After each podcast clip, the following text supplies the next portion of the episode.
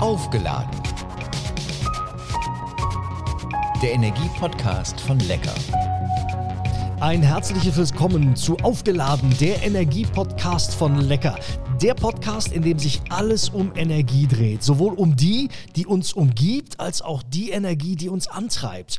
Wir schauen vor allem, welcher Energieträger trägt was zur Energiewende bei, wo sind die Potenziale, wo stecken Risiken, wie weit sind die Technologien. Auch in frühere Episoden kann jeder gerne nochmal reinhören. Das lohnt sich, kann ich äh, versprechen. Mein Name ist Thomas Reckermann und heute spreche ich mit Dr. Floris Ackermann. Er ist Leiter Ökodesign und Energieverbrauchskennzeichnung beim BAM, der Bundesanstalt für Materialforschung und Prüfung in Berlin. Dort arbeiten rund 1600 Menschen. Schönen guten Tag, Herr Ackermann. Schönen guten Tag, Herr Ackermann. Wir wollen sprechen über die Energielabel bei Elektrogeräten, über die Energieeffizienz von Waschmaschinen, Fernsehern, Kühlschränken. Und ich finde, das passt auch ganz gut in die Zeit, denn Weihnachten ist nicht mehr weit und gerade zum Fest und rund um den Jahreswechsel, da brummt der Markt mit der weißen Ware und mit Haushaltselektrogeräten.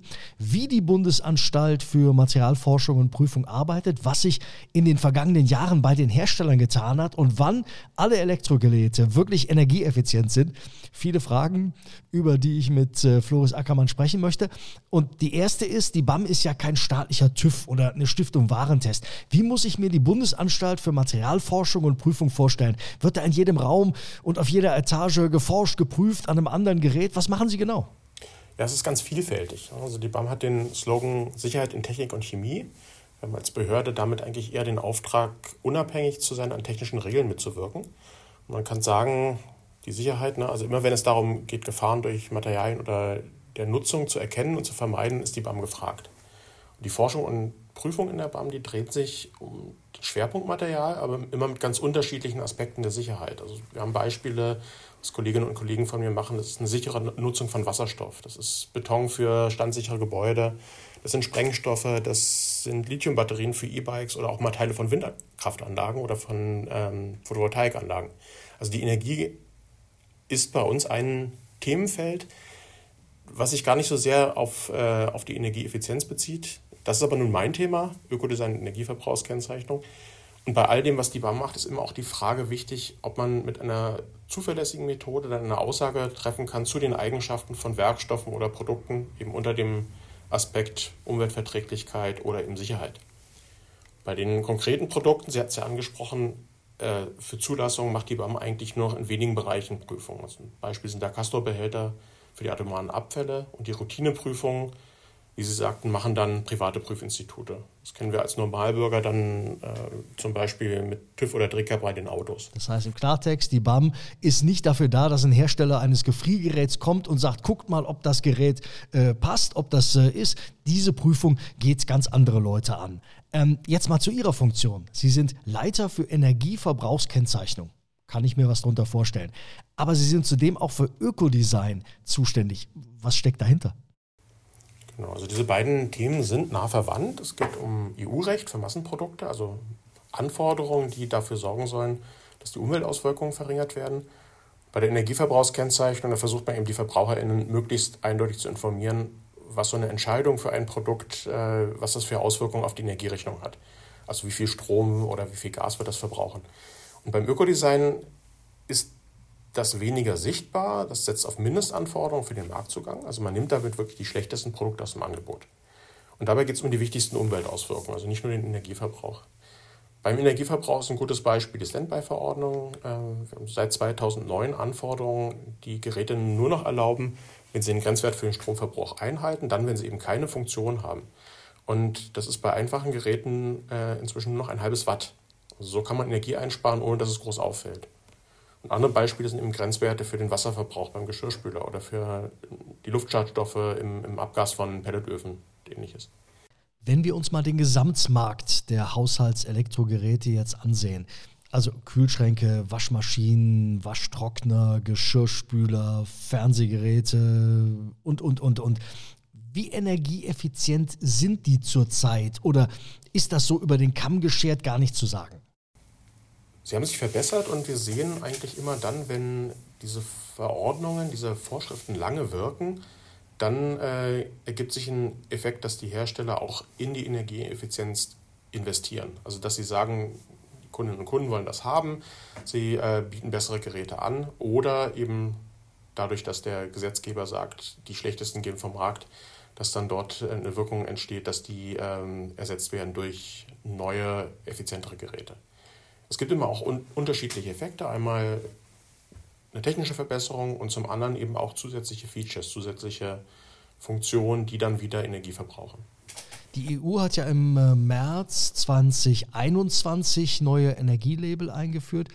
Die alten waren mehr als 20 Jahre alt und ich sag's mal mit meinen Worten, die haben nie mehr funktioniert. Es gab Geräte, die waren A und A und A und bis G und so richtig hat da keiner mehr durchgeblickt. Der Energieverbrauch war nicht mehr wirklich erkennbar, kann man vielleicht sagen. Ist das in den vor zwei Jahren eingeführten Labeln, ist das jetzt anders, Herr Ackermann? Ja, also in dem Aspekt hat es sich auf jeden Fall verbessert. Äh, für die Produkte mit den neuen Labels gibt es auch keine Klassen mit den verwirrenden Pluszeichen mehr. Das ist wirklich in Studien rausgekommen, dass die von den Verbraucherinnen und Verbrauchern nicht verstanden wurden. Dass man also da keine klare Aussage mehr mit verbunden hat, wie viel besser sind die denn eigentlich, wenn sie ein Plus oder mehr oder weniger haben. Die Skala ist also aufgerückt und oben zu den Klassen A und B bei höherer Effizienz ist wieder Platz gemacht worden für neue Produkte. Und bei manchen Produkten hat sich in dem Zuge auch die Messmethode verändert, dass man den technischen Fortschritt damit berücksichtigen konnte oder auch Änderungen in der durchschnittlichen Nutzung. Es geht ja immer darum, dass ein bestimmtes Nutzungsprofil angenommen werden muss, damit man so einen, einen Wert und daraus eine Klasse ableiten kann. Und neben dieser neuen Kennzeichnung äh, gibt es über das Ökodesign dann auch neue Mindestanforderungen an die Produkte, also mal eine neue Mindesteffizienz oder auch zum Beispiel die Verpflichtung der Hersteller, dass die Reparaturen leichter gemacht werden sollen, indem man Ersatzteile verpflichtend liefern muss.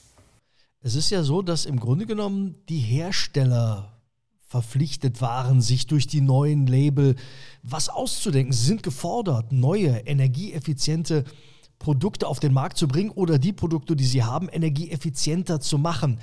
Tun die das auch? Ja, ja, das, äh, das kann man schon sagen. Und sie haben einen ganz klaren Anreiz davon, äh, dafür. Es gibt Studien, die äh, sagen, dass neun von zehn VerbraucherInnen in Europa das Energielabel kennen und so etwa 70 bis 80 Prozent das dann auch äh, verwenden, um ihre Kaufentscheidungen äh, zu treffen. Vielleicht nicht als einziges Kriterium, aber sie finden es eben wichtig, dass, dass Energieeffizienz mit betrachtet wird. Und dadurch sind die Hersteller natürlich daran interessiert, dass sie auf dem Label eine möglichst gute Klasse zeigen können. Und das kann man auch in einer Produktdatenbank sehen. Die wird äh, von der EU-Kommission ähm, betrieben und heißt EPREL. Und dort gibt es Suchfunktionen, die also auch auswerten lassen, welche ähm, Produkte in welchen Klassen sind. Und man sieht, dass sich diese Geräte mit den Jahren tendenziell auch immer zu höheren Klassen hinbewegt haben. Ich habe im Vorfeld mal ein bisschen mir den Markt der Elektrogeräte angesehen und verglichen. Ähm, und wer sucht, der findet bereits Geräte, die mit dem Energielabel A ausgezeichnet sind. Äh, bei Waschmaschinen habe ich das gefunden, bei Kühlschränken auch. Ganz schlecht sieht es dagegen bei Fernsehern aus. Da habe ich nur Geräte mit dem Energielabel D gefunden. Vielleicht gibt es auch C, vielleicht sogar B und ich habe sie nicht gefunden. Aber die Frage ist, woran liegt das, dass äh, die einen schon sehr weit sind und die anderen noch richtig weit hinterher hinken? Da gibt es verschiedene Effekte. Es kommt zum einen darauf an, wie streng denn die Regeln ausgefallen sind. Es wird ja verhandelt, es wird auch ähm, untersucht vorher, was ist in den, äh, in den Produktgruppen noch machbar an äh, Verbesserungen bei der Energieeffizienz. Wenn wir jetzt schauen, bei den Kühlgeräten sind das ja ungefähr ein Prozent der in der Datenbank registrierten Modelle, die in A und B sind. Es wird also nicht ganz so schnell äh, dazu kommen, dass diese, ähm, diese Geräte so einheitlich besser werden, dass man sie nicht mehr unterscheiden könnte in der ähm, Effizienzbewertung. Bei den Waschmaschinen kommt man schon in die Richtung, dass wir jetzt hier ähm, fast die Hälfte schon äh, in, in, A und B haben. Und äh, da gibt es eine klare Vorschrift auch in, der, in, dem Rechtsrahmen für die Energieverbrauchskennzeichnung, dass man diese Skalen auch wieder anpassen muss, wenn man merkt, dass die, ähm, dass die Geräte sich alle noch in den obersten Klassen tummeln. Bei den Fernsehern ist die neue Verordnung zur Energieverbrauchskennzeichnung etwas strenger ausgefallen und die Geräte haben sich einfach noch nicht so schnell verbessert. Und man kann auch sagen, das liegt daran, dass hier einerseits weniger Anreiz besteht, weil Verbraucherinnen und Verbraucher da mehr auf andere Aspekte des, äh, des Fernsehers achten als auf die Energieeffizienz. Und entsprechend investieren dann die Hersteller auch in andere Dinge, wie zum Beispiel einen noch größeren Bildschirm oder in äh, höhere Auflösung, höhere Dynamik, ähm, schickere Bildqualität. Also all das äh, ist ja in Konkurrenz zueinander. Wo, wo wird, wird äh, Zeit und Geld reingesteckt und äh, was nehmen die VerbraucherInnen dann wirklich wahr als, als wichtige ähm, Eigenschaften der Produkte? Denn die Kaufentscheidung ist ja nicht, ich gehe in den Laden, will einen Fernseher und gucke als allererstes darauf, wie energieeffizient ist der. Also ähm, ich habe ganz andere Kriterien, nach denen ich auswähle. Und dann spielt irgendwann ganz hinten auch noch die Energieeffizienz eine Rolle, aber die anderen Aspekte sind da viel stärker. Richtig, oder? Ja, ja das, ist, das ist richtig und das hat auch, äh, auch damit zu tun, was man so im, im Durchschnitt mit, äh, mit dem Produkt verbindet. Beim äh, Fernseher ist das, ist das eine ganz andere Wahrnehmung als bei Geräten, die, die eine festgelegte Funktion äh, ohne große Emotionen äh, erfüllen, wie zum Beispiel die, die, die äh, Nahrungsmittel kalt halten oder den, äh, den Abwasch machen, die, die Wäsche waschen. da ist der dann dieser technische Aspekt Energieeffizienz einfach prominenter. Und bei den Waschmaschinen sind wir zwar in dem Bereich, Sie haben das eben gesagt, wo wir schon viele A-Produkte finden. Wir kommen aber nicht wieder in die Problematik, dass dann die noch besseren Geräte plötzlich wieder A und A heißen, sondern dann werden die Kriterien von außen neu bestimmt. Richtig, dann wird, äh, wird neu gerechnet, werden neu äh, die, die Klassen wieder nach oben verschoben weil man eben festgestellt hat, äh, dass die Plusklassen so äh, von den Verbrauchern nicht, äh, nicht ordentlich wahrgenommen werden. Dass man eben sagt, die Skala A bis G ist eingeführt, die wird am besten verstanden und die wird dann eben aufrücken. Bis zum Jahr 2030 hat die EU verfügt, sollen alle Produktgruppen ein Label mit der Einstufung A bis G haben. 2030, hm, das geht manch einem nicht schnell genug. Ja, das, das liegt äh, daran, unter anderem, dass die Regeln ja im ganzen europäischen Markt für die Produkte eine Kategorie passen müssen. Also sie müssen durchführbar sein, sodass man die, äh, die Einhaltung auch überprüfen kann. Die Label sollen wirklich was aussagen, sollen wirklich was bedeuten für die Kaufentscheidung. Entsprechend sorgfältig muss man an diesen Regeln noch arbeiten. Und diese Arbeit dauert zum Teil lange, die dauert auch manchmal lange, weil die Prüfmethoden äh, überarbeitet werden müssen. Und manchmal ist es auch schlicht einfach schwierig, sich mit den 27 Mitgliedstaaten und der EU-Kommission zu einigen, weil es da manchmal unterschiedliche Interessen gibt. Und eben auch bei der EU-Kommission gibt es dann nicht unbegrenzt Mitarbeiter, die diese Arbeit machen können. Aufgeladen, der Energiepodcast von Lecker mit Floris Ackermann von der BAM. Ähm, sind die Gerätehersteller nicht auch irgendwann am Limit, was die Energiesparsamkeit der Geräte im laufenden Betrieb betrifft. Ähm, Usain Bolt ist Weltrekord gelaufen 2009, über 100 Meter, 9,58 Sekunden. Der gilt heute noch, da kommt so schnell keiner ran. Ähm, was es da, was kann man überhaupt noch sozusagen rauskitzeln? Es ist wie beim, beim 100-Meter-Lauf auch. Es gibt physikalische, biologische, äh, dort eher biologische Grenzen. Und das ist ähnlich bei den, äh, bei den Geräten, je nachdem, was die Geräte tun sollen. Also wenn ich Wasser erwärmen muss zum Waschen, äh, oder spülen, dann brauche ich eine bestimmte Energiemenge und äh, kann dann eher an, an Dingen optimieren, wie äh, das Programm so zu gestalten, dass die, äh, dass die Maschine länger läuft, aber dafür geringere Temperaturen verwendet. Also da komme ich, äh, komm ich in einen, äh, aber auch irgendwann an eine Grenze. Und normalerweise heißt die Energieeffizienz ja, dass ich einen Energieaufwand im Verhältnis zu einem Nutzen stelle. Und dann kommt es darauf eben an, was ist die physikalische Grenze, diesen, äh, diesen Nutzen noch zu erreichen. Und je nachdem, wie lange äh, diese Verbesserungen schon, äh, schon angestrebt werden, kommt man näher und näher an diese Grenzen, bekommt man eine Art Plateau bei einigen Geräten, wo man sagt, es kann nicht mehr äh, großartig besser werden. Und dann kommen auch andere Aspekte dann stärker in den Blick, wie zum Beispiel Materialeffizienz. Müsste der Blick nicht auch oder vielleicht sogar viel mehr auf die graue Energie gelenkt werden? Also für alle graue Energie ist die gesamte benötigte Energie, die für die Herstellung, den Transport, die Lagerung, den Verkauf und dann auch die Entsorgung aufgewendet werden muss. Müsste es hierfür nicht auch ein Label zur Orientierung geben? Das ist durchaus richtig. Man hat sich da lange nicht rangetraut und äh, befürchtet, dass das nicht verstanden wird. Aber eigentlich kann man sehen, dass VerbraucherInnen doch mehr an, an, an, an vielfältigen Informationen interessiert sind, als das oft angenommen wird. Und diese Informationen werden auch verstanden, sind komplex, aber wenn sie ordentlich aufbereitet werden und verständlich dargestellt, äh, dann, dann können, äh, können die auch breit verstanden werden. Und aktuell arbeiten wir zum Beispiel an einer Berechnungsmethode, diese einzelnen Aspekte äh, zu berücksichtigen und dann in einem Label darzustellen. Da sind wir nicht mit allein, das macht auch äh, die EU-Kommission, schreibt dazu Studien aus. Und man muss sich eben schauen, äh, anschauen, was sind, die, äh, was sind die Aspekte, die, die abgebildet werden können. Es kommen ja Teile von der Produktion äh, mit rein, es kommt die Nutzung mit rein, es kommt dann nach der Nutzung eine Verwertung oder Wiederverwertung, Recycling und ähnliches mit rein. Und dazu haben wir Untersuchungen gemacht, aber wie gesagt nicht allein, also auch die EU-Kommission ist, ist da dran und bereitet Kennzeichnungen in der Form vor. Was meinen Sie, wie lange wird es noch dauern, bis so eine Kennzeichnung kommt? Vom Gefühl her. Ich würde es eher in Jahren als in Monaten rechnen, einfach dadurch, weil es äh, bedeutet, dass man sich auf einen, einen Satz an Kriterien und eine Gewichtung dieser Kriterien einigen muss. Und das ist wie bei, bei anderen äh, Dingen, also es ist sehr eng verwandt mit dem ökologischen Fußabdruck zum Beispiel. Den kann ich in einzelnen ähm, Aspekten beziffern.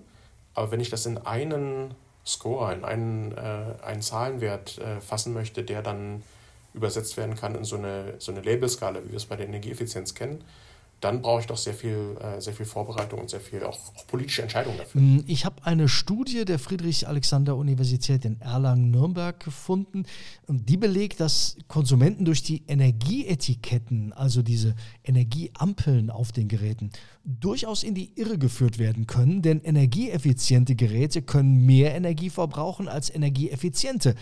Ähm, Energieeffizienz ist nicht gleichbedeutend mit energiesparend, richtig?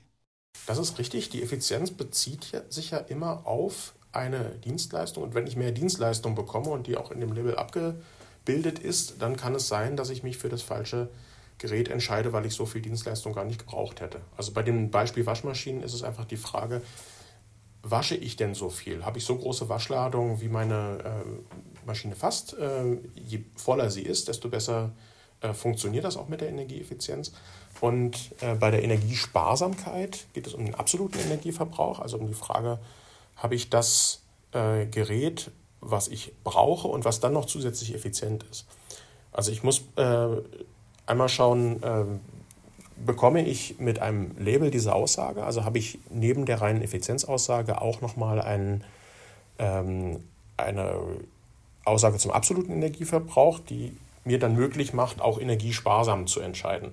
Und das ist bei den äh, aktuellen Labels zwar der Fall, aber was die Studie dort äh, festgestellt hat, ist, wenn man es prominenter darstellen würde, dann würden auch die ähm, Verbraucherinnen und Verbraucher eher nach Energiesparsamkeit entscheiden und erst recht dann, wenn man sie explizit dazu auffordert. Also das ist aus der Zusammenfassung der Studie auch zu, zu erkennen. Ähm, wenn ich den einzelnen Versuchspersonen da die, die Aufgabe gebe, finde das energiesparsamste Gerät, dann suchen sie auch danach.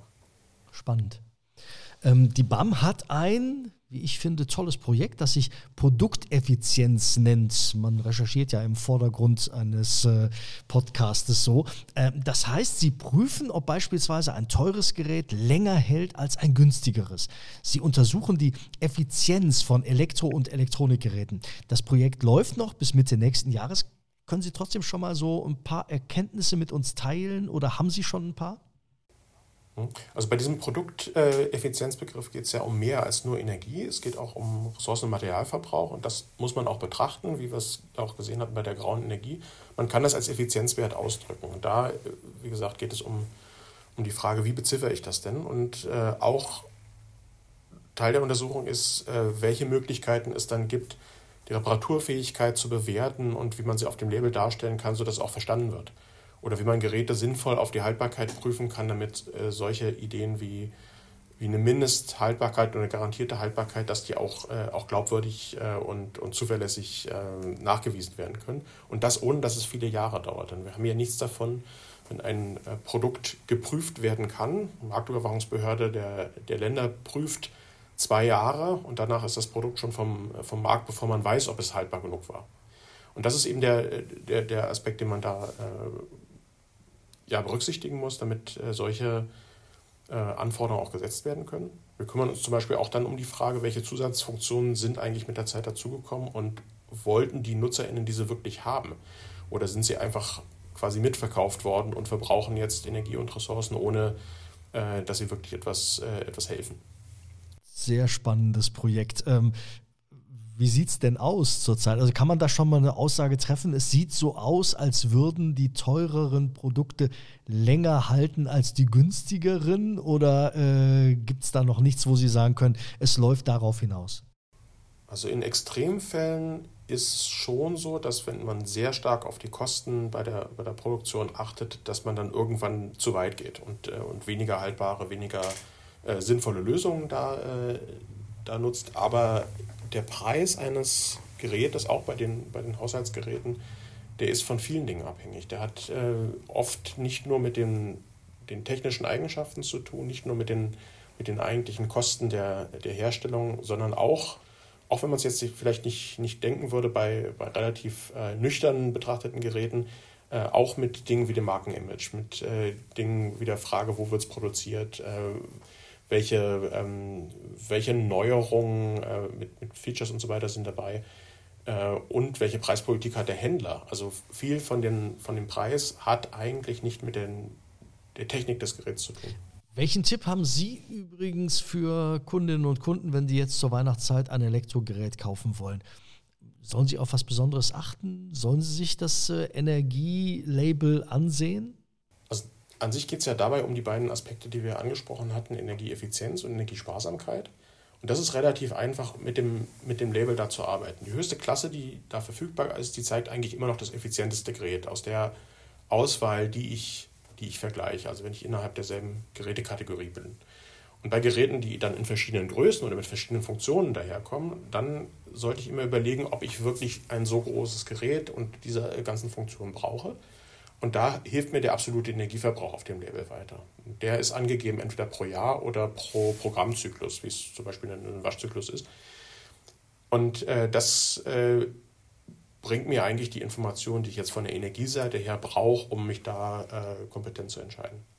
Zum Abschluss eines jeden, einer jeden Episode von Aufgeladen muss jeder Gesprächspast persönlich Farbe bekennen. Ich möchte wissen, wie laden Sie sich auf, wenn die eigenen Akkus mal leer sind? Das ist für mich ganz einfach. Ich gehe an die frische Luft. Perfekt.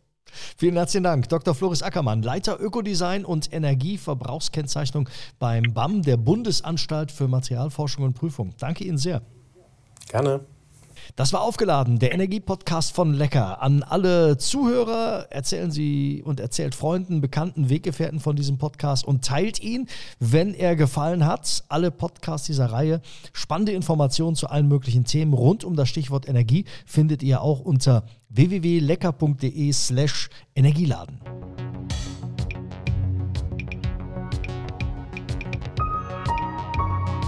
Aufgeladen der Energie-Podcast von Lecker.